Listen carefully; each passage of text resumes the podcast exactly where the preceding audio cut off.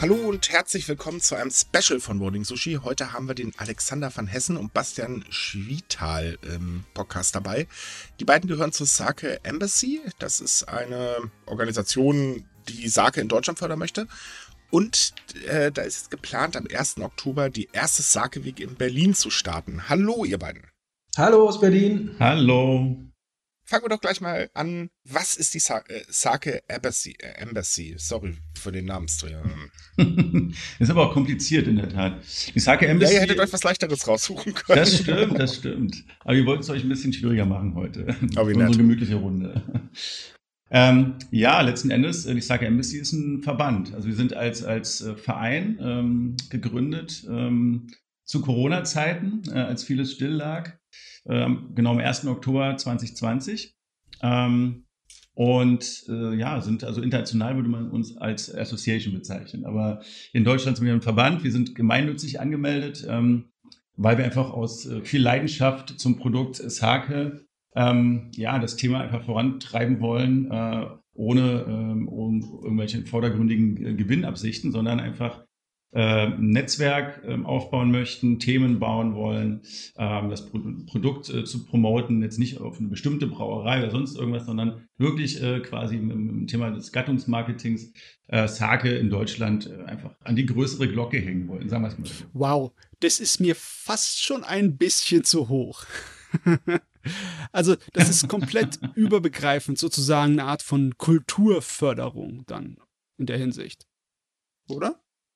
Im Prinzip schon, ja. Also was heißt Kulturförderung? Also wir sind ja nicht politisch aktiv, aber in der Tat äh, haben wir natürlich äh, durch die Arbeit, die wir jetzt im letzten Jahr gestartet haben, sehr viel Kontakt mit, äh, mit Institutionen, mit anderen Verbänden auf der Welt, auch natürlich direkt in Japan, ähm, haben hier in Berlin auch viel mit der, mit der Botschaft, mit der äh, Trade, mit den Trade Agencies zu tun und so weiter. Also da, es ist schon, also wir arbeiten nicht politisch, aber die Akteure kommen automatisch ins Spiel. Aber wir wollen natürlich das ganze Thema auch ein Stück weit lifestyleiger gestalten und deswegen ähm, haben wir uns ein paar Sachen ausgedacht.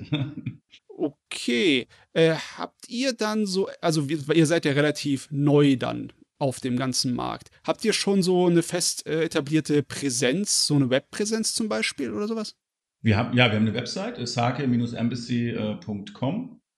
Ähm, da sieht man auch sozusagen ganz klassisch wie bei jedem Verband hinterlegt, äh, ähm, halt unsere, unsere Statuten. Äh, man kann sich als, als Mitglied anmelden, was halt wichtig ist. Davon leben wir ja letzten Endes, ne, weil wir sozusagen als Non-Profit-Organisation äh, arbeiten. Ah. Sammeln wir natürlich Mitgliedsbeiträge ein ähm, und versuchen dann sozusagen für jeden Einzelnen dort auch äh, natürlich mit tätig zu werden in, den, ähm, in unserer Poolarbeit sozusagen. Und jeder, der dort bei uns Mitglied wird, profitiert letztendlich von der Verbandsarbeit. Das ist das Ziel. Wir sind jetzt, wie gesagt, vor, vor einem Jahr gestartet, haben jetzt 14 Mitglieder und das lässt sich schon ganz gut sehen. Weil ihr gerade sagtet, jeder, der Mitglied wird, profitiert dann auch von der Verbandsarbeit. Ähm, können auch, äh, ich nenne sie jetzt mal Autonormalverbraucher bei euch Mitglied werden oder ist das jetzt eher so für Spirituosenhändler und äh, so weiter und so fort? Ja, also man kann auch als Privatperson Mitglied werden. Äh, da gibt es natürlich einen, Special-Tarif sozusagen. Also eine, richtige Company zahlt natürlich einen anderen Mitgliedsbeitrag, ist auch nach Größe der, der Unternehmung abgestuft. Ähm, aber als Privatperson, wenn man sich für Sake interessiert und einfach auf, auf unseren Verteiler möchte und, bei unseren Veranstaltungen äh, mit dabei sein möchte, äh, haben wir ein zugeschnittenes Paket sozusagen. Also also das ist durchaus möglich und auch durchaus gewollt. Ja, weil auch Privatpersonen natürlich das Thema auch in ihren Netzwerken weitertragen. Und da gibt es auch einzelne Sommeliers zum Beispiel, die sich mit dem Thema äh, beschäftigen. Die sind für uns auch interessant, klar und andersrum. So, weil wir ja gerade schon äh, das Thema Events angesprochen haben. Ihr habt jetzt die erste Sake Week geplant, die am 1. Oktober startet. Was können wir uns darunter vorstellen? Ja, letzten Endes ist es eine komplette Veranstaltungswoche, ähm, die wir dem Thema Sake widmen. Ähm, also eine übergreifende Woche startet an einem Freitag, geht bis Donnerstag. Startet natürlich am 1. Oktober zum World Sake Day, ähm, standesgemäß. Ähm, und wir haben dafür gesorgt, dass wir jeden Tag äh, in der Stadt äh, dezentral, also nicht alles an einem Ort, sondern in verschiedenen Orten, ähm, das Thema Sake erleben können. Äh, das sind B2C, also für Endverbraucher, spannende Sachen dabei, äh, aber auch ähm, einige für, für die Fach, für Fachleute, logischerweise. Und wir haben jetzt ähm, ja, 25 verschiedene Orte, an denen Sake gespielt wird an dieser Zeit. Ähm, das sind äh, Dinner, das sind mal kleine Ausstellungen, Lectures, Workshops, also alles Mögliche. Ähm, Klar, natürlich viel auch in kleineren Gruppen. Also es ist ja keine Massenveranstaltung, ähm, sondern äh, wirklich schon Special Interest. Aber wir merken jetzt schon ähm, mit den ersten äh, Reaktionen, von denen durch die ersten Reaktionen, dass das Thema dann durchaus doch eine größere Community hat, als man vielleicht so denkt. Oder zumindest ist das auch neu für viele. Und wir wollen natürlich dann in der Woche auch viele Leute begrüßen, die sich vielleicht noch nicht so intensiv mit Sage beschäftigt haben. Und äh, was für eine Veranstaltung gerade für Endverbraucher ha ähm, habt ihr so? Habt ihr da ein paar Beispiele? Ja, also eigentlich fast alle. Also, ähm, also, fast, also fast, fast, alle, fast alle Veranstaltungen kann man wirklich auch äh, ähm, äh, als, als, als normaler Verbraucher, der sich für Sake interessiert, erleben. Das sind eher dann die B2B, also die, die Fach, Fachgeschichten, die eher äh, rausfallen. Das sind nur drei, vier Veranstaltungen, wo man wirklich eine Einladung braucht, äh, wo dann sozusagen auch Brauereien aus Japan direkt in Kontakt treten mit Gastronomen, äh, mit, mit, der, den Pressevertretern und so weiter. Und ansonsten äh, kann man auch schon so bei unserem Opening sogar zum World Sake Day, ist unser, ja, unsere Eröffnung sozusagen im Deutsch-Japanischen Zentrum äh, Berlin, kann man sogar schon auch teilnehmen. Äh, da gibt es natürlich auch viele, die eingeladen sind. Wir haben auch Vertreter aus der Botschaft Japans da, es wird ein paar Reden geben, es wird äh, kleine Tastingstationen geben, ein was zu essen und Sake natürlich. Äh, ein bisschen Kulturprogramm ähm, und dort kann man sogar auch schon Tickets kaufen. Also da äh, geben wir allerdings wirklich eine kleine Anzahl noch aus. Also es werden so 20, 30 Plätze sein. Auch Corona geschuldet. Wir werden keine großen Partys feiern.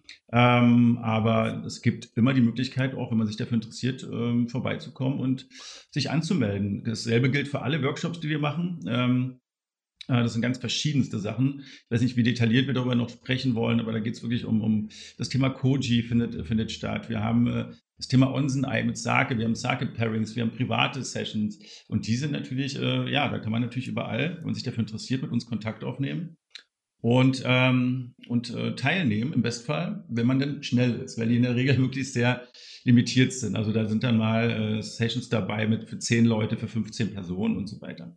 Ja, dann Gut, dann eine ganz wichtige Frage, wo kann man sich denn bei euch melden? Ja, also wir haben, ähm, noch ist unsere ähm, Website für die äh, Sake Week ähm, gerade im Bau, die sollte ja in den nächsten zwei Tagen stehen. Und dort äh, haben wir eine, eine komplette Wochenübersicht äh, angelegt, die, äh, wo man wirklich gucken kann, was findet jetzt jeden Tag statt. So, da klickt man sich rein, sieht, wo ist der Ort, was brauche ich dafür, äh, wer ist der Kontakt. Also es wird definitiv ähm, äh, unter der sake-embassy.com slash sakeweek äh, wird es einen kompletten Veranstaltungskalender geben in den nächsten zwei Tagen. So, und ähm, dann würde mich noch interessieren, gut, jetzt sagt er ja gerade, ist ja Corona-bedingt alles ein bisschen kleiner gehalten. Ähm, gehen wir mal jetzt hoffnungsvoll davon aus, dass wir es äh, tatsächlich schaffen, dass wir eine sehr hohe Impfquote erreichen und uns keine Sorgen mehr machen müssen. Ähm, plant ihr denn für die Zukunft auch etwas Größeres? Also, ich weiß nicht, jetzt ähnlich wie der Japan-Tag zum Beispiel, dass man halt ganz viele Stände irgendwo hat, wo die Leute halt hingehen können, sich informieren können, kostigen können oder kaufen können oder wie auch immer? Ähm, oder plant ihr, dass die Sage Week eher so wie im jetzigen Rahmen weiterlaufen soll? Nein, also äh, wir wollen natürlich äh, erstmal anfangen mit dem, äh, mit, dem, mit dem Projekt, sagen wir es mal so, ähm, und die Leute neugierig machen. Aber selbstverständlich äh, haben wir ein Interesse daran, das Thema dann auch äh, aufzubauen, Step by Step größer zu spielen, mehr Leuten zugänglich zu machen. Ähm, auch die Schnittmengen zu anderen japanischen äh, kulturellen Veranstaltungen und Veranstaltungsformaten, die suchen wir explizit, weil wir uns als Plattform verstehen und nicht als ein, ein weiterer Akteur, sondern äh, wir haben immer ein großes Interesse daran, auch andere äh, mit zu integrieren. Äh, und da gibt es halt auch diverse Veranstalter, die ähm, japanische äh, Veranstaltungen hier auch in Berlin und anderswo machen. Mit denen haben wir schon Kontakt aufgenommen. Und perspektivisch wollen wir natürlich das auch noch ein bisschen kulturell, also noch mehr Japan reinbringen. Äh, Sake ist natürlich immer der rote Faden ähm, und der Backbone sozusagen aber es soll natürlich noch viel mehr drumherum passieren. Das wird, darauf müssen wir in diesem Jahr erstmal noch verzichten, es einfach von der äh, ja, wie du schon gesagt hast, äh, Corona-mäßig gar nicht möglich ist, jetzt große Veranstaltungen zu fahren, beziehungsweise äh, sind wir halt auch ein junger, frischer Verband und der Aufwand, der damit verbunden wäre, den können wir noch nicht stemmen. Gut, kommen wir mal zurück äh, zum Verband. Ähm, ihr hattet euch ja äh, also als wir damals die E-Mail bekommen haben, dass äh, ihr euch gründet oder gegründet habt, das klang ja alles sehr interessant. Darunter auch eine Sache, die ich sehr spannend finde, ist eine Sake Deutschland Karte. Ähm, wo sich halt Leute formieren können, Bars, Hotels und Shops äh, finden und so weiter. Ähm, wie weit seid ihr mit dem Projekt, beziehungsweise wie plant ihr dieses Projekt? Also wie soll das später aussehen? Da würde ich äh, Bastian mal kurz bitten, weil er hat nämlich auch wirklich äh, händisch diese Karte sozusagen zusammengestellt. Ist ein ganz tolles Krass. Tool. Ähm, von daher, Bastian, äh, vielleicht erzählst du dazu kurz was. Ja, wir merken einfach und haben auch gemerkt, dass, dass äh, immer wieder die Anfragen auch an, an, uns herangetragen wurden, wo man denn überhaupt Zake kaufen kann, wo es überhaupt Zake gibt. Und ähm, äh, da ist, glaube ich, irgendwie ein Riesenbedarf, da auch irgendwie eine Plattform zu schaffen. Und Google ist natürlich ein, ähm, gutes Tool, um auch auf so einer ähm, Map einfach mal die Dinge so darzustellen, dass man sagt, wo gibt es in der Nähe irgendwie ein Restaurant oder auch irgendwie eine Bar, wo man Sake trinken kann. Und das ist alles noch im Progress, also die wird weiter ausgebaut, ähm, wird natürlich jetzt auch irgendwie nach und nach immer, immer mehr an Stationen und an, an Locations gewinnen. Aber wir merken schon mit den Abrufzahlen und auch den Feedbacks, dass, äh, dass da wohl ähm, ein großer Bedarf gewesen ist und ähm, dass da wohl viele auch darauf gewartet haben, um mal nachzugucken, weil wenigsten wissen ja wirklich in ihrer Stadt, wo man guten Sake auch bekommt und, und ähm, da können wir sicherlich ein bisschen helfen. Mm, und wie schaut das mit Online-Shops aus? Sind die, also ich kenne die Karte jetzt noch nicht. Äh, ich muss sie mir nachher tatsächlich mal angucken, auch wenn ich gar keinen Alkohol trinke. ähm, äh, sind da halt auch Online-Shops gelistet? Weil da ist das Angebot ja definitiv, also so wie ich es jedenfalls weiß, ein bisschen größer oder einfacher zu finden. Ja, wir haben bewusst erstmal die, die stationären Läden äh, genommen, den POS, wo man eben auch sagt, da äh, kann man direkt die Flaschen auch beim, ähm, in der Nachbarschaft oder in der Region kaufen. Und ähm, aber wie gesagt, wir sind auch noch dran, ähm, das alles noch zu optimieren. Und äh, momentan ähm, gibt die Map erstmal die, die, den stationären Handel wieder, dass man wirklich mhm. weiß, wo man mal hin muss und ähm, kann sich ein paar schöne Flaschen mit nach Hause nehmen. Also es hilft natürlich nicht nur dem Verbrauch, sondern auch den, den Händlern bzw. den Restaurants oder den Bars. Also da ist ein bisschen der Schwerpunkt auch drauf oder den Shops damit wir sozusagen durch unsere Arbeit auch schaffen, dort einen, Traffic auch hinzubringen. Das ist natürlich auch die andere Funktion. Ja, ich bin gerade dabei, mir die äh, Karte mal zu Gemüte zu führen und es ist ja wirklich sehr interessant. Zuerst habe ich gedacht, da ist bestimmt ein Riesenpulk an Geschäften in Düsseldorf, weil ja Düsseldorf die japanische Meile hat. Aber da verblasst ja Düsseldorf total gegen so äh, Standorte wie Frankfurt und Berlin. Das scheinen so ziemlich die Hochburgen zu sein, abgesehen von auch vom Hamburg, ne, in Deutschland, was Geschäfte angeht. Also ja, also ich, ich, kann jetzt hauptsächlich natürlich für Berlin äh, sprechen. Wir beobachten natürlich ganz Deutschland, was das Thema betrifft. Ähm, hier ist vor allem in den letzten paar Jahren richtig viel passiert. Also da es nimmt richtig Fahrt an das Thema. Ähm, aber klar, also ich hätte auch gedacht, Düsseldorf passiert ein bisschen mehr. Äh, da ist es wahrscheinlich dann eher so, dass man da auch wirklich punktuell und, und äh, Veranstaltungen eher wiederfindet. Ähm, beziehungsweise, ja, weiß ich nicht, kannst du es noch erklären, Bastian? Ähm, aber letzten Endes fand ich erstmal interessant, zuallererst, dass wir fast 280 Orte überhaupt äh, im deutschsprachigen Raum äh, entdeckt haben. Ähm, das fand ich immer eine echt tolle Größenordnung, hat mich selber auch überrascht. Ähm, und die Karte ist natürlich äh, ständig ähm, am Updaten sozusagen. Das ist ja auch eine, eine Open Source Geschichte, wenn ich es richtig verstanden habe, Bastian. Ne? Ähm, da kann man sozusagen, äh, ähm, sozusagen immer Einträge weiter vornehmen. Ah, nur schade, dass ich zu weit weg bin von den meisten. Ich meine, die nächste Gelegenheit für mich wäre dann Heidelberg und Mannheim. Ich wohne hier unten im Süden von äh, Deutschland. Ah, Man hat nicht überall die gleichen Chancen, also für Örtlichkeiten zumindest.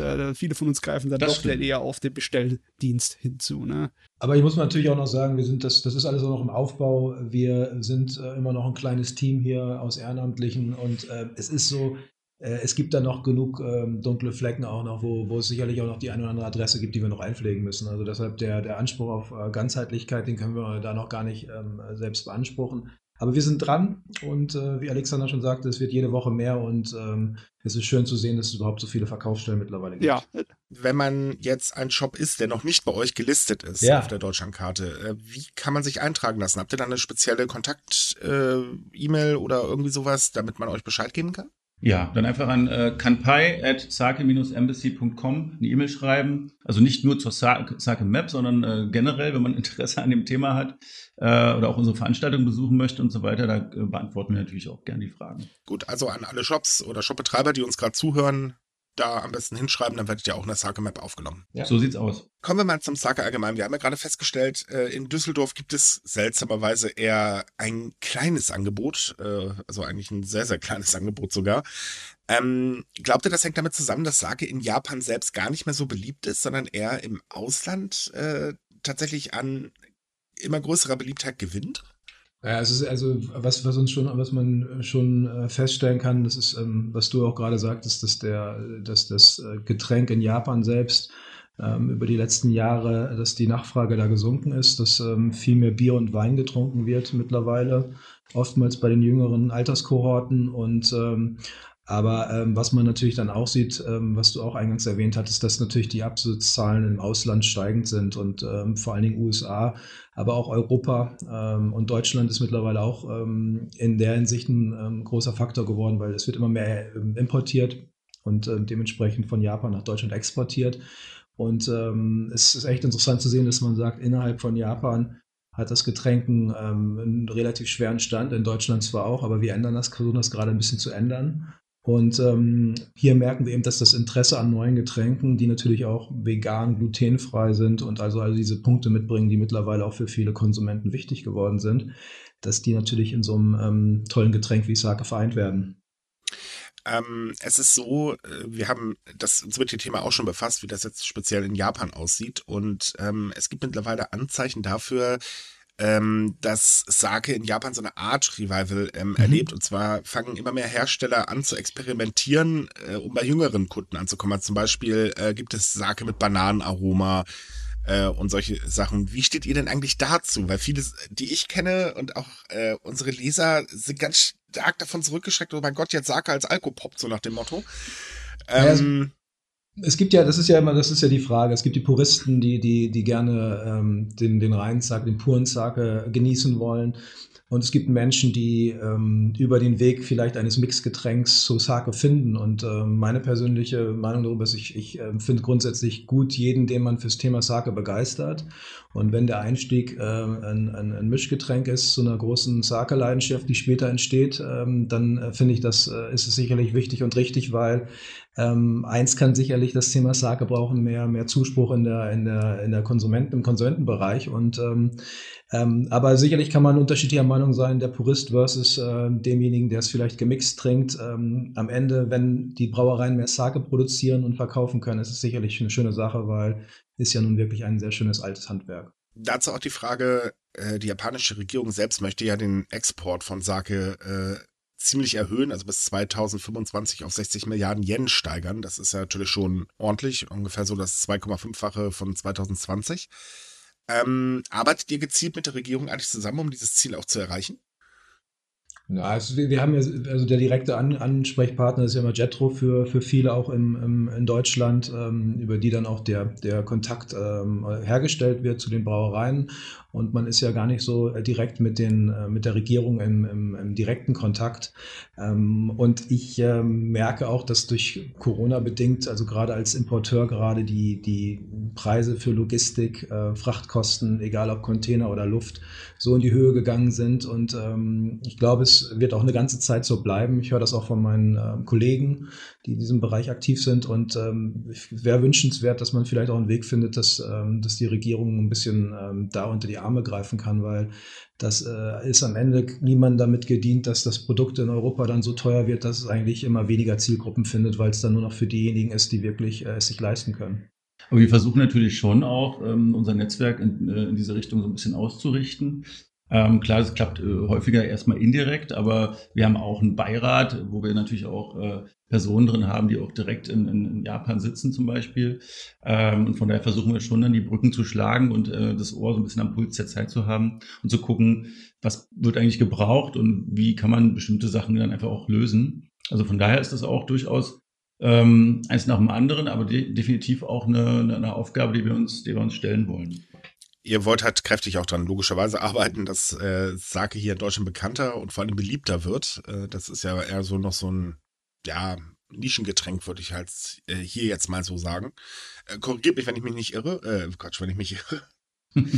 ähm, ihr habt ja mit der Sake Deutschlandkarte schon mal so einen Schritt gemacht, um halt speziell oder gezielt an den Konsumenten auch ranzugehen. Ähm, um das zu fördern, habt ihr noch was ähnliches geplant, äh, speziell wirklich für den Endverbraucher? Also jetzt mal von der Sake Week abgesehen. Ja, also wir, wir haben, äh, als wir damals den Verband gegründet haben, so ein ganzes Bundle an Ideen erstmal in die Luft geschmissen, sagen wir es mal so. Äh, ähm, wir wollen logischerweise, wir können nicht alles selber machen. Deswegen äh, ist es unsere Aufgabe, erstmal ähm, Ideen zu kreieren und aber auch die, die Branche oder die einzelnen Akteure dann da, davon auch zu begeistern und zum Mitmachen zu bewegen, weil davon lebt das Ganze. Ähm, weil wir alleine werden es nicht schaffen. Aber ja, also äh, wir hatten verschiedene Aktionen. Ähm, die auch gedacht waren speziell für die, für die, also in die Gastronomie. Wir wollten quasi im, im Sommer schon ähm, spezielle Sake-Drinks äh, sozusagen ähm, äh, aufbringen, wo wir sagen, okay, liebe Leute, liebe Gastronomen, wir sind im Olympiajahr. Das war ja lange Zeit dann nicht klar, ob jetzt Olympia überhaupt stattfindet und so weiter. Äh, wir wollen das Thema Japan ein bisschen stärker in die Gastro-Szene bringen und in den Bars wiederfinden. Verzichtet mal jetzt mal äh, für, für einen gewissen Aktionszeitraum auf euren Gin Tonic und Aperol Spritz, sondern wir haben ein ganzes Bundle an Ideen, an tollen Drink-Kreationen die man mit Sake und Yuzu und, und so weiter machen kann. Das würden wir gern äh, ähm, ein bisschen stärken. Da hat uns in der Tat Corona einen kompletten Strich durch die Rechnung gemacht. Das wäre ein Thema, was man dann sicherlich ab nächsten Jahr speziell für den Sommer ähm, äh, nochmal noch mal rausholen kann, äh, wo dann auch natürlich die äh, Verbraucher am Ende was davon haben, weil sie einfach mal neue äh, Drink-Kreation probieren können. Ähm, Ob es jetzt in einem japanischen Restaurant, in einer Sushi-Bar oder aber auch in einem, in einem anderen Laden ist. Also wir wollen ja speziell eigentlich auch in, in nicht so japanophile äh, Läden äh, gehen, äh, was die Spitzengastronomie schon schafft, aber natürlich einer breiteren Masse noch nicht. Das ist ein spannendes Thema. Wie vermarktet man, wie vermarktet man hier japanischen Sake bei uns? Es ist ja nicht wirklich ein Wein, es ist ja so kolloquial so als Reiswein manchmal bezeichnet worden, mhm. aber ist es ja technisch gesehen nicht, obwohl er wird sehr stark wie so ein Wein gehandelt. Es gibt auch so eine, so eine Skala von, von süß bis trocken ne, für Sake, mhm. die nicht unähnlich so einem Wein ist. Ähm, würdet ihr das eher so eine, als eine Art von der Ursprung, der, der urtypische japanische Alkohol, also so wie ein Nationalgetränk oder sowas angehen oder doch eher mit etwas, was die Leute so mehr mit anfangen können, was sie eher wissen, was sie eher kennen? Ja, am Ende ist beides wichtig. Ähm, man muss eine catchy, erstmal einen catchy Zugang haben. Ich merke das immer auf den Japan-Märkten und den Streetfood-Märkten, wo wir viel unterwegs sind mit unseren ähm, ähm, Verköstigungen, um auch Leute für das Thema Sake zu begeistern. Und das allererste, was von ganz vielen kommt, die vorbeilaufen, ach, das ist doch der Schnaps, der japanische Schnaps. Ah, okay. Und, äh, dann sind wir schon immer am Stand bemüht zu sagen, nee, nee, ähm, denken Sie mal eher an, an, an Weißwein, an schönen Weißwein. Und natürlich ist das alles in der Beschreibung ähm, äh, nicht absolut korrekt, aber es hilft in dem Moment erstmal, die Leute an den Stand zu holen, die vorher beim Schnaps weglaufen würden. Und man muss leider ähm, wirklich äh, ein bisschen runterbrechen, dieses ähm, fantastische traditionelle Getränk mit seiner unglaublich langen äh, Historie und Komplexität auf ein paar äh, catchy Momente oder einfache Momente, dass man überhaupt Leute erstmal ähm, ins Gespräch kriegt und in die Verkostung, weil man kann leider nicht ähm, bei jedem und bei jeder voraussetzen, dass, dass das Wissen vorhanden ist. Und äh, da müssen wir und möchten wir auch gerne helfen, dieses Wissen irgendwie ähm, ja, zu verbreiten. Da verbreiten wir doch mal eben ganz kurz, ganz schnell ein Wissen ähm, für alle, die zuhören. Wir haben ja auch sehr viele Hörer, die gar nicht so Japan-affin sind, wie man äh, bei uns eigentlich immer vermuten mag. Wozu passt Sake denn eigentlich ziemlich gut, wenn man es zu Hause trinken möchte? Oder servieren also, möchte? Das ist wie bei vielen Getränken, lässt sich gar nicht so pauschal so einfach sagen, weil es ja ganz verschiedene ähm, Sake-Richtungen auch gibt. Also ähm, je nach dem, ähm, dem, dem, Gütegrad, dem Poliergrad, also äh, je nachdem, wie, wie fein der Sake eigentlich in seiner ähm, äh, Textur ist, ähm, bietet er sich, ähm, wenn wir jetzt zum Beispiel an die etwas robusteren Sakes denken, wie den Honjoso oder den, den Junmai, also die, die klassischen Einsteiger-Sake, auch die, die äh, auch so die Generalisten unter den Sake genannt werden, die können ähm, ähm, fantastisch zum Beispiel zu auch einem würzigeren oder würzigeren Gerichten ähm, ähm, äh, gereicht werden. Aber wenn wir natürlich dann in die, in die etwas ähm, ähm, feineren Sakes gehen, wo, wo auch die, die, die Geschmacksnuancen feiner werden, ähm, wäre zum Beispiel die Currywurst, um es jetzt mal mit einem Berliner Hintergrund zu sagen, würde der Sake ähm, komplett ähm, ähm, unter der Currywurst eigentlich äh, zusammenbrechen, äh, geschmackstechnisch. Also da wäre dann doch eher der Fisch oder der, der, der, das, äh, das Gemüsegericht, das gedünstete Gemüse die perfekte Kombination. Ähm, aber sicherlich lässt sich Sake auch äh, ähnlich wie, äh, wie, äh, wie bei einem guten Weißwein, äh, lässt sich sehr schön auch einfach ähm, so genießen. Und ähm, spannend ist immer dann, äh, wenn Sake zu essen stattfindet, dass ganz viel bei den Konsumenten stattfindet, weil durch die unglaublich schönen Umami Geschmacksrichtungen und ähm, auch die Kombination aus äh, Essen und Sake gewinnt man ganz viele neue Fans, weil das ist immer wieder spannend, dass Menschen, die vielleicht vorher gar nicht Sake mochten, auf einmal beim Essen mit Sake zusammen merken, wie spannend dieses Getränk ist, weil gerade beim Essen, finde ich immer, spielt Sake seine volle Stärke aus, weil es ähm, unglaublich viele Geschmackskomponenten hat, die fantastisch zu ganz vielen Gerichten passen. Und auch schon vorm Essen. Also ich, ja. ich persönlich mag natürlich auch gleich ein zum Beispiel ein Sparkling Sake Aperitif äh, zum, ja, finde ich ganz großartig, da kriegt man richtig Appetit. Und dann natürlich eine Pairing ist nochmal ein ganz eigenes Thema, ist auch ein sehr komplexes Thema, aber extrem spannend. Wenn man an Sake denkt oder immer, wenn man Sake irgendwo sieht, sei es jetzt in Fernsehshows oder wie auch immer, weil das ist ja so der Hauptberührungspunkt äh, eigentlich äh, aktuell noch für die meisten, ähm, sieht man ja mal, oh, es wird warm serviert, man trinkt es aus kleinen Schälchen und so weiter und so fort. Ähm, sagt ihr eigentlich, okay, wenn man es ganz traditionell mag, sollte man das so machen? Oder nee, das geht definitiv auch besser oder leichter? Hängt, hängt ja auch wieder ein bisschen vom, vom, vom Sake ab. Es gibt ja, also gerade die, die, äh, der Junmai zum Beispiel und der Onjoso, ähm, die lassen sich sowohl kalt als auch warm genießen. Also das ist, äh, da lässt sich das gar nicht so kategorisch sagen, äh, entweder oder. Aber natürlich bei den ähm, etwas ähm, feineren Graden ähm, wäre es äh, schade, sie zu erhitzen, weil viele der, der Geschmackskomponenten äh, einfach verloren gehen durch die Wärme. Und ähm, da würde ich dann schon versuchen, den, den Konsumenten oder den, denjenigen, ähm der es probiert, darauf hinzuweisen, dass es äh, vielleicht schon äh, mehr Spaß macht, wenn man den gekühlt dann trinkt, den, den Junmai Ginjo oder Junmai Daiginjo zum Beispiel. Und vielleicht auch aus einem, aus einem etwas größeren Weinglas, äh, wie ein Weißwein halt, damit man auch so ein bisschen das Bouquet um die Nase äh, bekommt. Also das halt, hilft natürlich auch, um die Aromen so ein Stück weit einzufangen. Ähm, dann werfe ich jetzt ganz kurz noch eine Frage ein, weil wir ja gerade so, ähm, ich sag mal, für Anfänger in Anführungsstrichen reden. Gibt, oder welche zwei oder drei Sorten würdet ihr denn ganz speziell eigentlich für den Anfang empfehlen? Um mal in die Welt des Sake einzusteigen.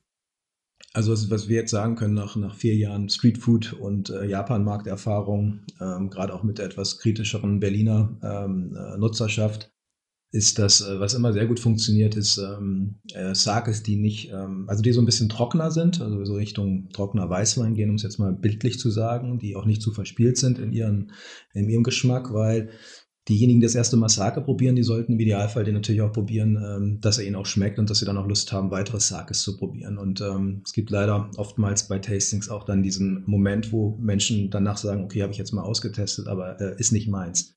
Und um die, auf die Frage zurückzukommen, ich finde immer ganz schön diesen klassischen Junmai, also wo, wo man wirklich sagt, äh, der schon auch irgendwie ähm, eine ganz schöne ähm, Politurrate hat, wo schon ein bisschen was vom Reis weg ist, also wo man auch schon so merkt, der hat eine, eine, eine schöne, schöne Leichtigkeit.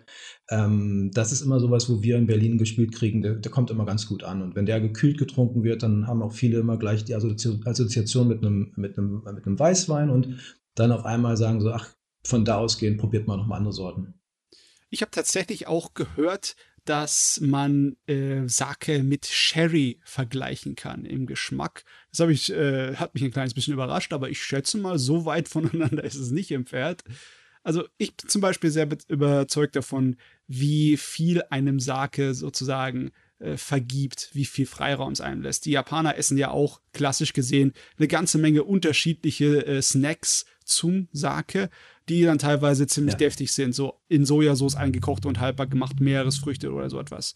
Oder dann äh, eingesalzene Tintenfisch und äh, Sachen, die halt wirklich äh, stark äh, die Geschmacksnerven auch dann teilweise anregen. Und äh, der Sake, wenn man, wenn man einfach keinen so teuren kauft, die etwas einfachen und mittleren Sakes, die, ver, ver, mhm. ja, die vertun eigentlich alles einem erlauben, fast schon. Ne?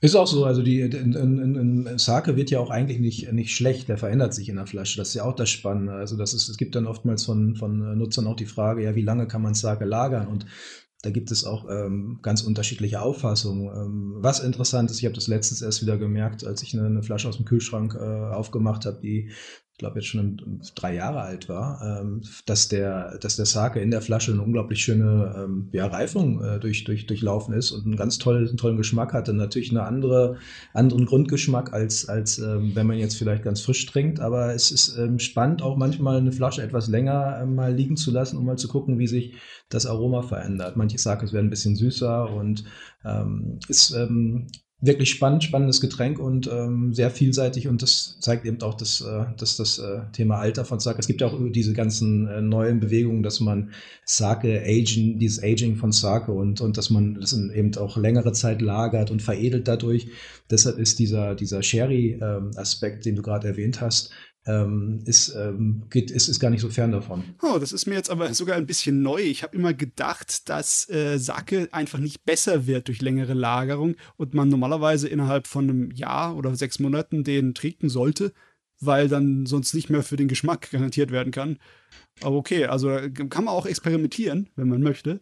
Ich würde ich würd auch nicht sagen, dass er besser wird, er wird anders. Also ich bin, ich schreibe auch immer, oder wir schreiben auch immer bei uns ähm, ähm, zu unseren Flaschen im Idealfall wenn man die Flasche dann auch aufmacht, also sollte schon innerhalb von einem Jahr ähm, meinem, nach, nach, meinem Dafürhalten auch konsumiert werden, sollte im Kühlschrank gelagert werden. Also was Sake nicht mag, ist Wärme und Licht. Also ähm, Wärme natürlich, äh, abgesehen vom selbst äh, aber jetzt äh, von, von Lagerungswärme.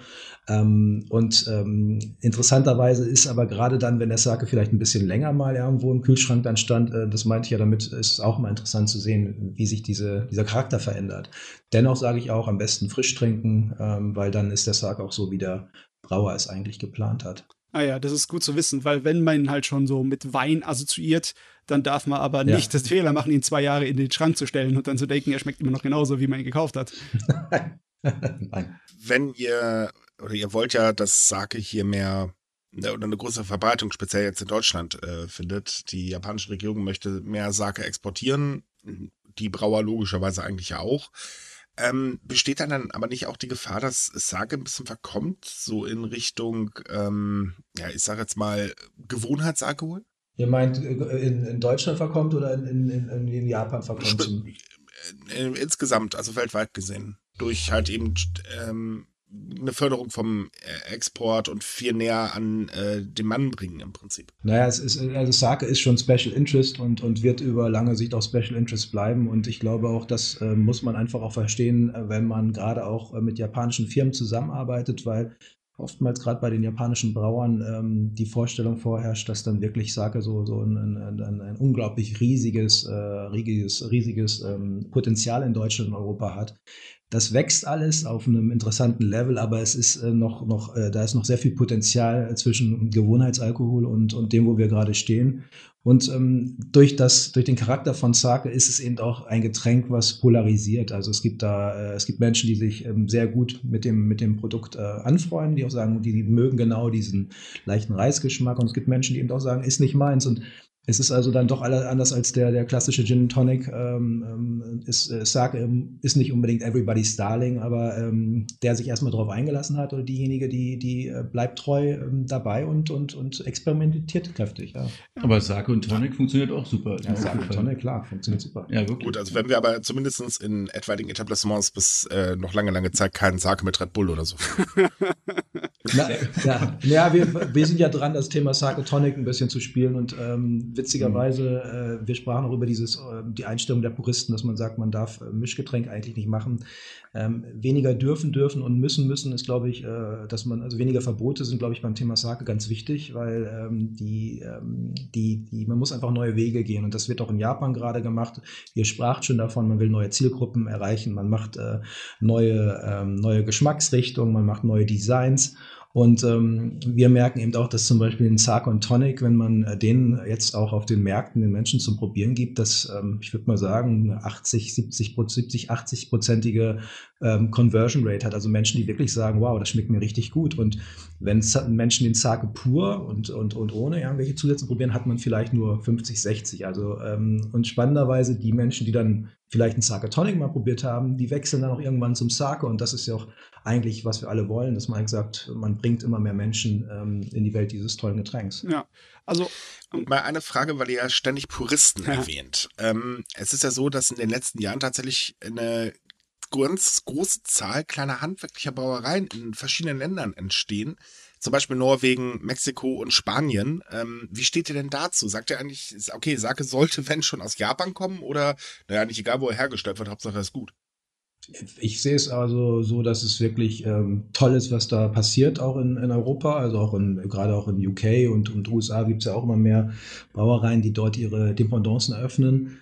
Ähm, das Interessante ist, dass anders als beim Thema Kraftbier äh, das äh, Thema Sake im, im, im, im, bei, mit, den, mit, mit Kleinbrauereien nicht so einfach zu bespielen ist, weil auch wenn es nur drei Zutaten sind, mit denen man arbeitet, ähnlich wie beim Bier, ist doch der, ähm, der, der Anspruch und das Resultat, was man erzielen möchte, ist doch gar nicht so einfach umzusetzen. Also ähm, gerade in Europa haben sich viele auch da die Hände dran verbrannt, weil man gedacht hat, als klassische ähm, ähm, Bierbrauerei äh, macht man jetzt Sake und ähm, hat dann, ähm, ähm, dann auch relativ schnell manchmal auch dann gesagt, das lassen wir mal lieber, weil das Resultat ist dann doch nicht das, was wir wollten. Also viele stellen sich es zu einfach vor, auch einen guten Sake zu brauen. Und es gibt einen Grund, warum Japan über Jahrhunderte dieses, dieses Brauhandwerk perfektioniert hat. Also der Prozess selbst ist nicht kompliziert. Also das kann jeder in der Küche, kann sich einen Sake so ungefähr ansetzen. Aber den, ähm, das Resultat zu erzielen, was wirklich auch diese Güte hat, die man erreichen möchte, das ist, äh, das braucht viel Know-how und viel Handwerk. Handwerk. Ja, für den einfachen Sake finde ich es eigentlich super spannend, dass man ihn wirklich selber zu Hause machen kann. Es ist nicht mhm. besonders schwer. Es hat natürlich ja. relativ große Chancen, dass es einen Fehlschlag gibt, weil man muss ihn ja ansetzen mit so einem Stellgut wie äh, beim Sauerteig und das kann ja. kippen. Das ist mir auch schon mal passiert. Normalerweise braucht man ja einen Monat, um den fertig zu machen. Und dann in der letzten Woche habe ich gemerkt, oh, er riecht nicht gut. Und dann hatte ich halt Pech gehabt, weil irgendwelche andere Bakterien reingekommen sind. Aber das Schöne ist, dass man es ja auch hier in Deutschland darf. In Japan zum Beispiel ist so privat äh, Sake brauen, ist glaube ich gar nicht erlaubt vom Gesetz in keinster Weise. Ja, es gibt, es gibt sehr, sehr, sehr strenge Auflagen in Japan und äh, das ist auch das Problem für die Kleinbrauereien und, und neue Gründer, die in dieses Feld rein wollen. Ähm, das sind zum Teil Restriktionen, die es den Gründern gar nicht einfach machen. Und da sind wir natürlich, ähm, haben wir hier ein bisschen, sind wir ein bisschen ähm, äh, flexibler unterwegs. Oh, ist also sozusagen Potenzial da äh, für kleinere Firmen einfach sich da auszuprobieren beim Sake, auch wenn es ja. schwer ist. Ich meine, also so richtig professionelle, edle Sake herzustellen, scheint ja eher eine sehr aufwendige und komplizierte Sache zu sein. Ja, und, und es ist eben auch ähm, ganz oft die meisten Brauereien, die im Ausland brauen, haben natürlich auch ihre japanischen Experten, ähm, mhm. die dort brauen. Ähm, es gibt natürlich auch einige ähm, sehr gute Europäer, die in Japan gelernt haben und die das Brauhandwerk dann auch um die Welt tragen und, und ähm, wirklich von, von der Pike auf gelernt haben, wie es geht. Aber ähm, dieses, dieses, diese Kleinteiligkeit der, des, des Timings, der Zutaten, ähm, der, der, der, der Abwägung, wie viel und es ist etwas, ähm, ja genau, das, das lässt sich sicherlich auf dem, auf dem Zettel alles niederschreiben, aber diese Erfahrungswerte, das ist, glaube ich, das, was wirklich, äh, was die Menschen unterschätzen. Es ist ja so, dass die japanische Regierung, ähm, ich glaube im vergangenen Jahr, oder war das schon 2000, äh, 2019, gesagt, okay, wir ähm, werden jetzt wieder Lizenzen für Sakebrauereien ausgeben, mhm. speziell welche, die halt äh, für den ausländischen Markt produzieren. Ähm, Gibt es da denn eigentlich dann Unterschiede, wenn er jetzt speziell für den ausländischen Markt produziert ist? Also sprich, passen sich die Hersteller ein bisschen äh, an oder äh, ist das dann immer noch so traditionell? Es gibt natürlich die, die, die, ähm, die Auslandsmärkte sind sehr komplex und sehr unterschiedlich. Also ähm, ob, ob das ähm, spannenderweise zum Beispiel Frankreich ist ein Land, wo sich viele Sakebrauer insofern erstmal schwer tun, weil die ähm, viele Franzosen mögen die Drehverschlüsse nicht an den Flaschen. und ähm, die sind also wirklich auf den Korken geeicht und alles, was mit einem Drehverschluss ähm, verkauft wird, ist mindere Qualität so in der, in der Wahrnehmung. Und das ähm, ist zum Beispiel so auch, wo man denkt, okay, da muss man natürlich sich erstmal Gedanken drüber machen, wenn man so einen Markt sich erschließen möchte, weil über einen Drehverschluss machen sich, glaube ich, die wenigsten Gedanken. Und auf einmal hat man ein Produkt, was sehr hochwertig ist, was aber eine ganz andere Wahrnehmung hat. Ähm, und natürlich, die Auslandsangebote der Brauereien orientieren sich sehr stark auch an, dem, an, den, ähm, an den Zielgruppen, die man erreichen möchte. Ich schätze mal, eine Möglichkeit, wie man Leute erreichen könnte, ist halt auch wieder über dieses, was man halt kennt äh, über diese Schiene, weil es gibt ja zum Beispiel auch so Nebenprodukte oder Zuprodukte vom Sake, wie zum Beispiel den Amasake. Den kann man doch eigentlich vergleichen mit dem neuen Wein, oder ist das äh, zu weit weg davon? Ja, ich finde das, also den, den Vergleich oder das, das Bild finde ich ganz gut. Und das ist wirklich auch diese, von der, von der Frische und von der, vom Charakter, ähm, das, das passt ganz gut. Ja. Ah, ich wünschte, es gäbe mehr von diesen Nebenprodukten. Also äh, gescheiten Mitteln in Deutschland zu finden, ist auch nicht wirklich einfach. Oh Mann. Es ist ja auch so und, und das meiste wird ja auch dann äh, importiert und ob das der auch der Yuzu-Saft ist, ähm, ähm, alles was mit Japan zu tun hat natürlich und was importiert werden muss. Ähm, wir haben ja schon drüber gesprochen, über den Logistikaufwand, den man mittlerweile auch betreiben muss. Äh, es, ist, ähm, es wird teuer und es wird äh, in vielen Bereichen dann leider auch exklusiv und ähm, da versuchen wir natürlich auch mit der Embassy ein bisschen gegenzusteuern, dass wir sagen, ähm, Sake natürlich ist ein exklusives Getränk, aber darüber hinaus soll es auch ein Getränk sein, was jeder mal probieren soll und ähm, was auch allen offen steht. Da bin ich mal gespannt, ob es sogar alkoholfreier Sake nach Deutschland schafft. Wo gibt's das? Das wusste ich gar nicht. Ja, tatsächlich. Mhm, ähm, also soweit ich weiß, zwei Marken äh, aktuell in Japan, aber so ganz sicher bin ich mir da jetzt auch nicht. Ähm, wir hatten nur äh, 2019 von einem neuen Hersteller geschrieben, der hat uns darum gebeten. Und ähm, das wäre natürlich auch noch spannend, wenn der es ebenfalls nach Deutschland schaffen würde. Das ist sicherlich äh, sehr spannend, auch im Zeitalter der Soba-Bars, wo es äh, alkoholfreie Abende gibt ähm, und, und wo nur alkoholfreie Getränke verabreicht werden. Ich persönlich habe schon äh, den einen oder anderen oder die, die es gibt, die alkoholfreien Sakes verkostet und ähm, mich selbst haben sie noch nicht ganz überzeugt. Ich glaube, da ist noch Luft nach oben. Ähm, und es ist insofern auch etwas schwierig, wenn jemand noch, noch nicht mal den Geschmack von ähm, alkoholischen Sake kennt, dann noch irgendwie für das Thema alkoholfreien Sake zu begeistern, weil ich glaube einfach, man muss, man muss erstmal sich an, an so ein Produkt auch äh, gewöhnen. Und natürlich, wenn jemand keinen Alkohol trinkt, ist es eine schöne Wahl, aber ich finde, dann ähm, muss es auch richtig gut schmecken. Und wie schaut das aus mit, also Sake, man geht ja davon aus, okay, der wird wahrscheinlich vegan sein, wird allerdings ja tatsächlich auch mit Eiweiß oder Gelatine geklärt. Ähm, mittlerweile hat ja Japan auch erkannt, oh, da gibt es ja noch welche, die tierische Produkte dann doch ablehnen. Ähm, und das gibt es, soweit ich weiß, seit 2019 äh, den ersten Sake, der halt auch komplett vegan zertifiziert ist. Ähm, wie schaut denn das in dieser Richtung aus? Weil bei uns im, ist es ja anders als in Japan. Äh, vegan ist ja, oder vegetarisch ist ja bei uns ziemlich auf dem Vormarsch. Ähm, gibt es da von den Herstellern äh, eigentlich auch Anstrengungen, dass sie sagen, okay, wir passen uns in der Richtung ein bisschen an?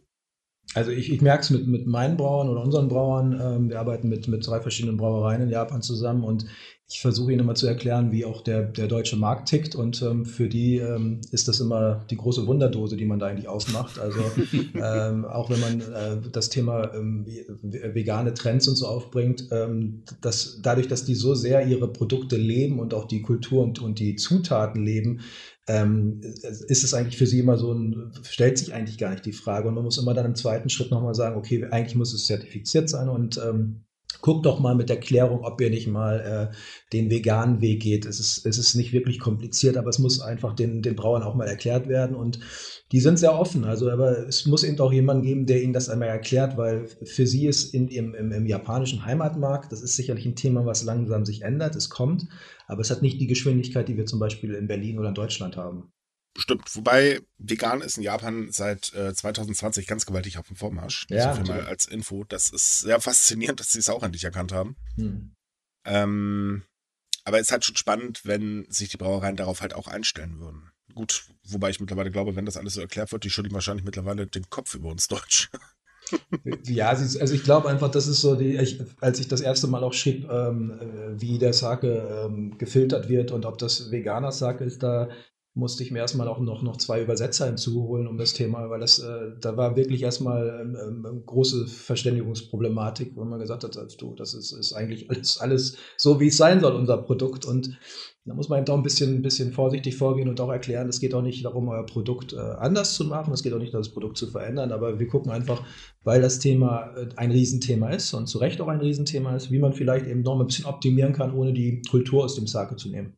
Sake wird ja in Japan von wenigen großen Herstellern, soweit ich weiß, hergestellt, aber vor allen Dingen von kleinen Brauereien. Wir haben ja auch bei uns ein paar kleine äh, vorgestellt. Mhm. Ähm, wie ist es denn? Sagt er, okay, dieser massenproduzierte Sake ist ja ganz toll, aber das eigentliche Herz des Sake findet man eher in den kleinen Brauereien oder ist das eigentlich erstmal viel gesprungen? Also ich, ich, ich das, es geht jetzt auch nicht um das, um das Bashing von den Großen. Also ich, nein, nein, natürlich nicht. Um ich hab, nee, ich hab, also wir haben ja auch an, auf unserer Reise, wir sind ein halbes Jahr durch Japan gereist, um Sake zu finden, der eben auch ähm, für den deutschen Markt sich eignet mit einer Sake-Sommelier und haben auch die größeren besucht. Und was mir da auffällt, äh, sowohl zum einen des, der Respekt, der jedem ausländischen Besucher entgegengebracht wird, also wirklich der, der, der Geschäftsführer oder der Gründer oder der, der, der CEO von der Brauerei macht äh, persönlich die Führung und und, und nimmt sich wirklich auch, wenn es nur 10 oder 15 Minuten sind, die Zeit, um die ausländischen Besucher zu begrüßen. Und diese Wertschätzung alleine schon, sowohl bei den kleinen als auch bei den größeren Brauereien, die hat mich immer begeistert und äh, auch gerührt, weil ich sagen muss, dass, äh, da kann man sich sicherlich eine große Scheibe von abschneiden. Ähm, grundsätzlich glaube ich schon, dass bei den kleinen Brauereien, die noch regional vielleicht äh, in vielen Punkten noch mehr verbunden sind mit der Region, dass da äh, natürlich ähm, die Menschen noch vielleicht mit, wie beim Kraftbier ja auch, mit, mit, mit noch mehr Leidenschaft dabei sind, als wenn es nur noch die Großtanks sind und man wirklich auch vielleicht nicht die großen Quantitäten macht, weil man einfach auch, ähm, das ist ja auch mit den Braumeistern so, die werden ja wirklich verehrt auch in Japan. Jeder, jede Brauerei, die ihren Braumeister hat, ähm, die, die lässt den nicht mehr gehen. Der hat das, der hat das, der hat das Geheimwissen und, und ähm, die bekommen eben auch diese, diese Wertschätzung, die sie verdienen und aber ich kann, ich könnte jetzt nicht sagen, dass, dass bei den, den, größeren Brauereien oder Großbrauereien da die, die, äh, dass da die, die, äh, weiß ich nicht, dass die Tradition weg ist und dass es da nur noch um, um, um, um nackte Zahlen geht. Also man merkt auch dort, finde ich, jedes Mal die Wertschätzung des Produktes und ähm, die, die, das Wissen um das Produkt.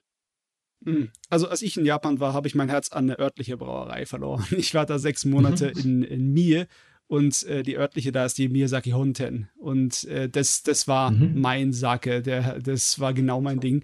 Das ist einer mit äh, weniger poliertem Reis, also eigentlich eher was Herberes, aber der hat so fantastisch eiskalt geschmeckt. Das, äh, also da muss man, kann man auch sagen, das ist nicht wirklich die Regel, kann man nicht immer 100% danach gehen. Ne?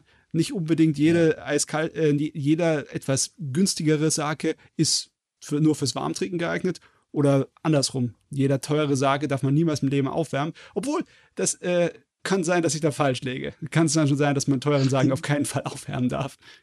Ich finde, das ist sowieso viele Sachen auch mit dem Wein einfach probieren. Also das ja. ist diese, dieses, dieses, äh, wenn, wenn, man, wenn man alles verbietet und äh, alles reglementiert, dann hat man sowieso keinen Spaß mehr. Und ähm, ich finde, wenn man, warum soll man es nicht mal probieren? Also im, im, Zweifel sagt man, schmeckt nicht und äh, nächstes Mal mache ich es anders. Und aber ich finde auch dieses, diese Diktate, gerade auch beim, beim Thema Sake, die, die, und die Dogmen, die es da gibt, die wollen wir auch gerade aufbrechen.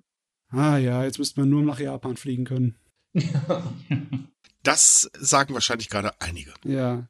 Aber ich kann, ich kann aus, aus, äh, aus einschlägigen Quellen auch sagen, es ist äh, in Japan genauso. Also die, die freuen sich äh, alle schon sehr wieder, wenn wir uns alle da auch wieder treffen und äh, auch die gerade die Brauereien und auch die der Tourismus äh, die, die, ich habe da auch viele Freunde in Japan, die sagen, also das ist, äh, die alle fiebern eigentlich auf diesen Moment hin, dass man sich wieder, ich will nicht sagen, in die Arme schließt, das wird es vermutlich so nicht mehr geben, aber ähm, dass man zumindest ähm, sich wieder face to face sieht. Das kann ich übrigens bestätigen, seltsamerweise von Stimmen aus Kyoto, die ja sehr stark immer geklagt haben, viel zu viel Touristen. Mhm. Mittlerweile, Gott, kommt bloß wieder her hier. Ja, es ist, äh. es ist auch was zu sagen für die äh, klassische japanische Art und Weise, mit dieser Kultur und mit dem Sake umzugehen, das zu erleben. Das ist eine äh, super Sache. Ich, ist natürlich schade, dass man die ganz alte Kultur nicht mehr so einfach erleben kann. Sake als Trinkspielteil war ja relativ beliebt damals in der auch der Hofkultur das ist so fantastisch, wenn man sich da durch die Bücher liest, ne? wenn man dann so Gedichtswettbewerbe hat. Und es durfte erst getrunken werden, wenn der eine in der Runde ein gescheites Gedicht abgeliefert hat. Ne? Da hat man sich, das ist natürlich die Frage, wie gut ist das gelaufen, je mehr man getrunken hat und je später der Abend wurde, ob dann äh, was schneller äh, gefallen ist, die Qualität des Gedichts oder die Qualität des Urteilsvermögens, ob das Gedicht gut Warum war oder nicht. Ich bin gerade ne? froh, dass ich keinen Alkohol trinke. Ich hätte nie im Leben irgendwie nur einen Schluck vom Sake abbekommen, weil ich garantiert kein vernünftiges Gedicht hinbekommen hätte. Aber man, wenn es sowas mal in Wirklichkeit gibt, würde ich das erleben wollen. Allerdings müsste ich meine Heiko-Fähigkeiten ein bisschen aufpolieren, meine Güte. Aber es ist eine gute Idee, in der Tat greifen wir sofort auf. Also gerade bei, bei unseren Veranstaltungsformaten kann man genau so eine Sache mal wieder aus der Schublade holen. Da spricht nichts dagegen. Ja, und dann bin ich mal gespannt, wie die Bild darüber schreibt. Ach, die werden wir nicht informieren. Das sind dann die, das sind die, die kleinen die privaten Sessions, die wir stattfinden lassen. Ah, okay. Da brauchen wir die große Glocke nicht. Ähm, nehmen wir die kleine. Ich glaube, die große wäre auch dafür nicht so geeignet. Ähm, Aber ihr seid eingeladen. Und das ist für mich bestimmt ganz super. Vielen Dank. ja, du kannst dich dann an den Snacks vergnügen. Es gibt so viele gute Sachen, die man zu Sake essen kann. Ja, gut, äh, aber als Vegetarier lassen Doch. wir das mal lieber. Doch natürlich auch als Vegetarier. Edamame sowieso. Frisch. Ja, aber ich, Frische ich mache es den. Leuten nicht umständlicher, als es eh schon sein muss. Ähm, eine andere Frage. Es gibt ja in Japan logischerweise auch sehr viel Zubehör, was Sake angeht. Darunter ähm, immer mal wieder ganz spezielle, stilvolle Becher zum Beispiel. Ähm, wir haben uns jetzt natürlich nur auf den Sake konzentriert. Äh, wie schaut es denn eigentlich aus mit den Manufakturen, die halt eben, ja, Becher oder, oder was weiß ich was herstellen, so kleine Karaffen und so weiter und so fort? Sagt ihr auch, okay, auch das wäre eigentlich spannend für Deutschland? Oder äh, sagt er halt, naja, nee, wir konzentrieren uns nur auf das Getränk. Also grundsätzlich ist es äh, natürlich auch spannend. Also alles, was natürlich so ein bisschen ähm, in diesem ganzen Sake-Kosmos mitschwingt, äh, auch an, an Produkten oder auch an Tableware und so weiter, ist natürlich interessant. Das ist ja wie ähm, im allgemeinen Food-Bereich auch so, ne? wo man dann auch sagt, okay, wir gehen auch auf Non-Food-Produkte, äh, die einfach dazugehören und die, die auch das ganze Erleben äh, auch, auch runder machen. Also von daher ist das perspektivisch ähm, sicherlich auch, auch interessant, also eine Themen mit aufzugreifen und auch die Verbindungen herzustellen. Ähm, da gibt es ja auch durchaus einige äh, ähm, ja, Distributor oder Shops und Keramikläden äh, und so weiter, die auch wirklich tolle Sachen machen. Ähm, auch hier in Berlin in der Tat. Ähm, von daher, also wir finden das Thema spannend, würde ich sagen. Also kommt noch eine zweite Deutschlandkarte, wo man dann das Zubehör kaufen kann. Die Tableware. Nur- die wäre größer. Zumindest was. Keramik angeht, habe ich aus Erfahrung gehabt, dass man da sehr viel bekommen kann. Was allerdings weniger ist, so andere traditionell japanische Gefäße wie dieser Holzwürfel, lackiert oder unlackiert. Sowas ist nicht wirklich einfach zu bekommen bei uns, weil die, die Vorstellung ist halt nicht da, dass du einen Holzwürfel als einen Getränkebehälter nimmst. Das stimmt, aber wenn man sich erstmal mit dem, auch mit den Verhältnissen und Sake äh, beschäftigt hat, dann, ähm, dann entdeckt man erst auch die spannenden Sachen. Und diese Holzwürfel, diese, diese Massus und diese, wo du, wenn du da wirklich auch dein Sake das erste Mal raustrinkst und merkst irgendwie, wie der Geschmack komplett anders ist als aus einem Weinglas und auch die, die, ähm, dieses ganze, die ganze Haptik auch eine andere ist. Ähm, genauso wie die ganzen kleinen Schalen und dass man aber sagt, das, das, das Behältnis formt den Geschmack natürlich auch ungemein. Und ähm, das war das, was Alexander auch, äh, wo ich auch, glaube ich, im Alexander da auch echt recht gebe. Ich finde auch immer ein schönes, ähm, gutes Weinglas ist, ist der, der perfekte Begleiter, gerade beim vielen Sakes, weil eben die Nase auch stattfindet. Und äh, wenn das Behältnis zu klein wird, ähm, gerade bei, bei, äh, beim, beim ersten Geschmackserlebnissen, geht manchmal auch so ein bisschen ähm, die Nase verloren. Und das ist ganz schön bei den Gläsern, dass man eben doch diese, diese, diese schöne Reisnote dann einfängt. Aber der ein oder andere Hersteller hat natürlich auch, fällt mir jetzt gerade Riedelglas ein zum Beispiel, ne, äh, haben natürlich auch schon äh, angefangen, erste Sake- Sake-Gläser zu äh, designen, zu entwerfen und auf den Markt zu bringen. Also das ist natürlich eine absolute Nische, klar, ähm, aber die sind da sehr äh, Richtung Japan sehr offen. Da gibt es auch noch andere Hersteller, klar. Äh, ich glaube, Meißen Porzellan ist auch sehr dicht an dem Markt dran und so weiter. Also da gibt es äh, durchaus die ein oder andere schöne Brücke. Auch interessant. Ui. Oh, da muss man Hm. mal die Augen mal aufhalten, ja. Ja. So, und jetzt, da wir unsere Stunde gleich voll haben, die ganz spannende Frage, was ist denn euer Lieblingssake eigentlich? Also in der Tat, ohne, jetzt, äh, ohne dass ich jetzt, äh, dass ich jetzt Bastian äh, äh, Honig ums Maus spielen will, ähm, trinke ich wirklich am liebsten, ähm, äh, also den, den, den, den Go-Sake, den, Jun, den Junmai, den er vorhin schon mal kurz erwähnt hat, ist eher eigentlich auch eher ein, ein Einstiegssake, würde ich sagen. Ähm, der ist aber ex extrem, äh, extrem gefällig und im Sommer perfekt. Und äh, darüber hinaus, also ich muss leider äh, zwei nennen, zumindest äh, zwei, zwei Richtungen, ähm, liebe ich natürlich die, die, die Sparkling Sake. Die finde ich ga- ganz spannend. Ähm, also ich muss keinen äh, teuren Champagner trinken. Ich meine, der Sake, Sparkling Sake ist nicht günstiger, davon abgesehen. Aber ähm, finde ich viel interessanter und viel erfrischender ähm, und perfekten Opener. Also das sind so meine beiden, die ich auswählen würde. Ui, ich habe noch find- nie sowas wie Sparkling Sake getrunken. Ganz Kann man das sich toll. wirklich vorstellen, wie ein, äh, also weil die meiste Sekt oder Champagner hat halt viel Säure und Sake hat ja sehr wenig oder wenn, so gut wie gar keine Säure, ne?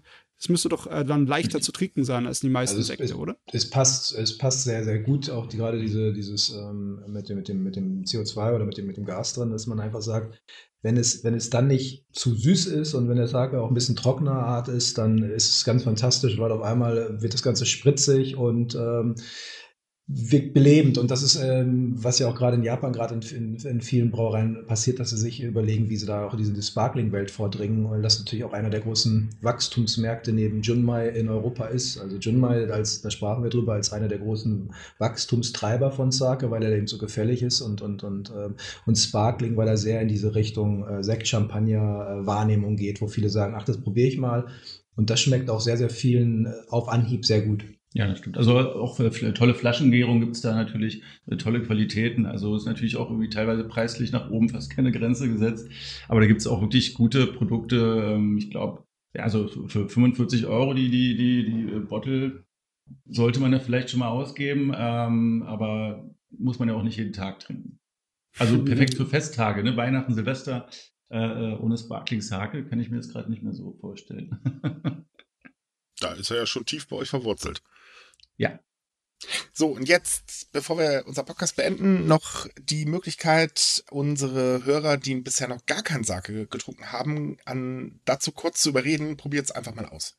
Ja, probiert's aus. Es ist äh, äh, und und habt keine Angst. Es ist am Ende mit mit ungefähr 15 Prozent Alkohol ähm, geht man auch in eine moderate Versuchsreihe, ähm, die die die auch, ähm, äh, wenn es ein guter Sake ist, nicht in einen, einen einen Schädel oder einen Kopf am nächsten Tag endet. Ähm, und ähm, probiert einfach mal, geht mal in ein, ein Fachgeschäft oder im Restaurant, ähm, bestellt mal ein Sake zusammen, vielleicht auch mal eine kleine Flasche für den Anfang und, und einfach tastet euch ran und habt keine Angst und nicht zu, zu viel Respekt vom Thema Sake, weil ähm, dieses Trial and Error, das kann nur jeder selbst machen und ähm, wir wollen da helfen und ähm, darum einfach probiert's. Und vor allem also die beste Chance äh, zu probieren ist natürlich die erste Sake Week, die überhaupt stattfindet, äh, vom 1. bis 7. Oktober hier in Berlin. Ähm, wie gesagt, wir haben so, so viele kleinere äh, und, und coole Akteure und Events. Da kann man wirklich sich äh, gut rantasten und kriegt natürlich auch immer, immer eine gute Beratung. Also man spricht mit den Brauern direkt, mit den Her Herstellern, mit mit den Händlern und so weiter, was man natürlich sonst in jedem Restaurant nicht immer automatisch hat, weil auch nicht die Sommeliers auch darauf ausgelegt sind. Aber äh, bei einer Sake Week, wo das Thema so gebündelt ist, hat man natürlich echt gute Chancen, äh, äh sich an das Thema, in das Thema reinzufinden. Ja, deswegen und ansonsten kann man ja auch bei euch einfach Mitglied werden, da kriegt man ja wahrscheinlich auch ganz viele Informationen. Das kann man auch, ja. Bei der Sake Embassy kann man natürlich auch als Privatperson Mitglied werden, genau. Ähm, absolut. Aber wir freuen uns über jeden, der uns äh, jetzt ähm, im Oktober mal besucht, der Kontakt mit uns aufnimmt, ähm, sich für das Thema weitergehend interessiert. Und da gibt es garantiert äh, irgendwas, was, was man äh, an spannenden Erleben, Erlebungen, Erlebungen, wollte ich sagen, hat, Erlebnissen hat. Ähm, ja, und äh, ach, wir haben zum Beispiel, fällt mir noch eine, so eine, eine schöne Bootstour zum Beispiel, wo man auf, auf dem Wasser Sake-Verkostung machen. Also wir haben wirklich ein echt buntes Programm. Ähm, ich sage es nochmal, sake-embassy.com slash sakeweek. Die Seite sollte morgen online stehen, äh, übermorgen vielleicht. Da kriegt man sicherlich coole Informationen darüber. Und, und schreibt einfach auch, schreibt einfach auch sonst eine Mail mal, wenn ihr Fragen zum Sake habt. Wir sind äh, alle mit Leidenschaft dabei und äh, deshalb also auch gerne einfach mal, wenn jemand vielleicht sich noch nicht sicher ist, ähm, welcher Sake der richtige ähm, für ihn oder für sie ist, dann äh, schreibt uns einfach. Wir helfen da auch gerne aus und mit unserem Wissen und vernetzen weil ähm, darum sind wir angetreten. Ja, dann vielen Dank äh, an euch beiden, dass ihr da wart und einen spannenden Einblick in die Welt des Sake gegeben habt. Ähm, wir hoffen oder wünschen euch natürlich, dass die Sake Week ein ganz großer Erfolg wird und äh, auch viele weitere dieser Veranstaltungen. Und natürlich auch äh, sehr viel Erfolg mit eurer Arbeit als Verband. Liebe Leute, das war's dann Dankeschön. für heute. Ähm, wir wünschen euch wie üblich eine schöne Woche und ähm, jeden Mittwoch kommt unser normaler Japan News Podcast raus. Wir hätten am Montag noch unseren Anime News Podcast für die Anime-Fans unter euch. Alle Links, ähm, E-Mail-Adressen und so weiter, die jetzt hier genannt worden sind, findet ihr wie üblich in der Podcast-Beschreibung. Ähm, und wir wünschen euch dann eine schöne Zeit. Tschüss. Ciao. Ciao.